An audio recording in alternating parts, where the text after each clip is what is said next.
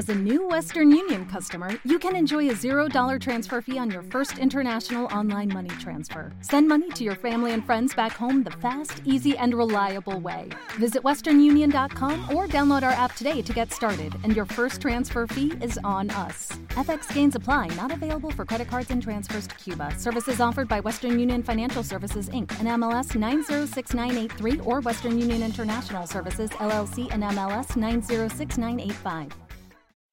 94.1 Conexión Centro. Lucas, la, verdad que, desarrollaron una actividad bastante interesante porque uno cuando se pone a mirar el Cosquín Rock eh, solamente ve o los músicos o el impacto que ve de la cantidad de gente que llevan, hasta inclusive por ahí se puede hablar de por qué vale tanto este recital, eh, cuál es la mirada que se quiere poner, pero hay tanto trasfondo por detrás que, la gente no lo tiene en cuenta. Entre esas la temática que hoy trataste. Sí, eh, también hay que tener en cuenta de que el festival hoy está en una etapa de reconversión en gran parte de su público. Hoy la propuesta de Cosquín Rock es una propuesta cada vez más apta para todo público. Eso ha, digamos, impactado de manera muy positiva en la cantidad de gente que, que va al festival. Hay que recordar que las antiguas ediciones de Cosquín Rock eh, estaban, bueno, eh, era un público mayormente masculinizado, eh, con consumos culturales un poco más, digamos, rústicos, por así decirlo. y hoy Cosquín Rock es una marca que busca tener un espectro cada vez más amplio de público y es por eso que la artística va desde artistas para adolescentes hasta bandas de rock eh, ya son leyendas para, para, los argentinos.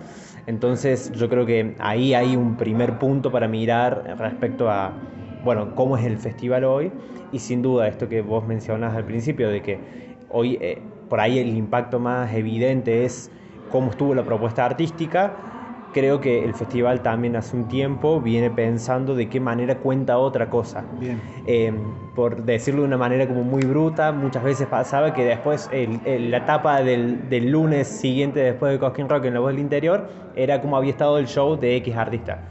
Eh, el objetivo nuestro ha sido que la etapa sea, bueno, qué movilizó Cosquín Rock y por qué es una...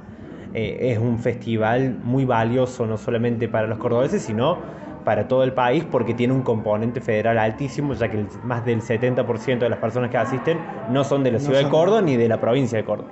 Bien, y, el otro punto, mirar también a la sostenibilidad como un eje. Sí.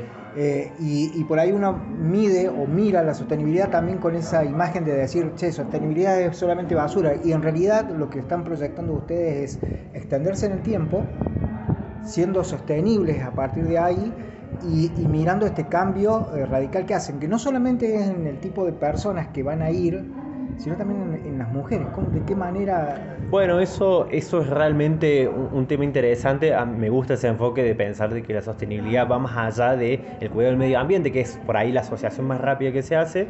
Eh, nosotros pusimos mucha atención a la dimensión de género porque estábamos viendo de que había un discurso construido en torno a Cosquín Rock de que era un espacio masculinizado, como comentaba antes. Y creo que los esfuerzos de producción en una primera instancia van eh, eh, en romper un poco esa lógica y también eh, creo que mirar el fenómeno buscando esas particularidades ha permitido también construir otra, otro relato precisamente de, de, una, de un fenómeno así.